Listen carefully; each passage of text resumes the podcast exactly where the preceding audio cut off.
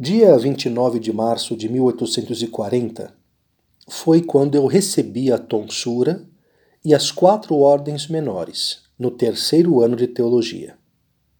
Depois desse ano, me veio a ideia de tentar o que naquele tempo muito raramente se permitia: adiantar um ano nas férias.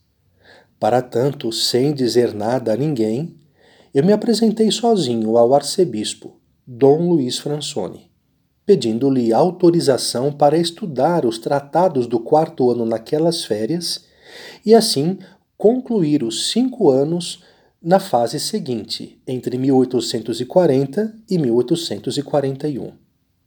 Alegava, para tanto, a minha avançada idade, de 24 anos completos.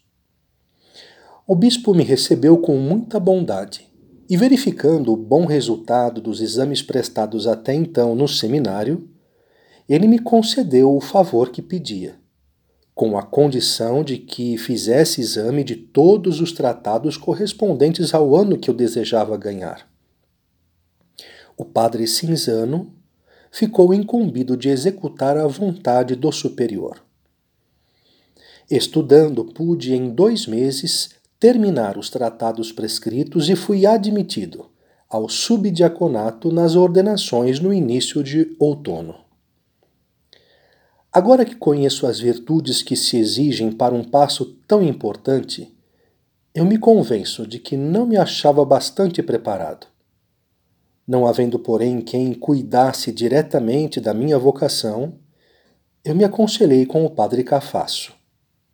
Disse-me ele que fosse para a frente, confiando na sua palavra. Nos dez dias de exercícios espirituais realizados na Casa da Missão de Turim, fiz a confissão geral, para que o confessor pudesse ter uma ideia clara da minha consciência e me dar oportunos conselhos. Desejava completar os estudos, mas tremia ao pensamento de me comprometer por toda a vida. Por isso, não quis tomar uma resolução definitiva sem antes obter o pleno consentimento do confessor.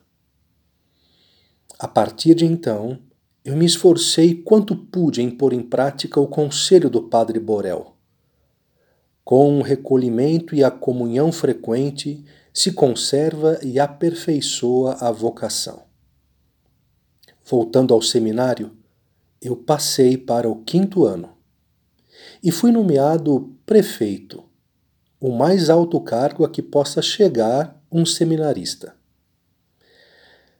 Num sábado de 1841, recebi o diaconato e no início de verão fui ordenado sacerdote. De verdadeira dor para mim foi o dia em que tive de deixar definitivamente o seminário. Os superiores me amavam e me haviam dado contínuos sinais de bondade. Estava muito afeiçoado aos meus companheiros posso dizer que eu vivia para eles e eles para mim. Quem precisava fazer a barba ou a tonsura recorria a Bosco. Quem tinha necessidade de um barrete, de uma costura, remendar a roupa, procurava Bosco. Por isso, tornou-se muito dolorosa para mim a separação de um lugar onde vivi seis anos, onde recebi educação, ciência, espírito de igreja e todos os sinais de bondade e afeto que se possam desejar.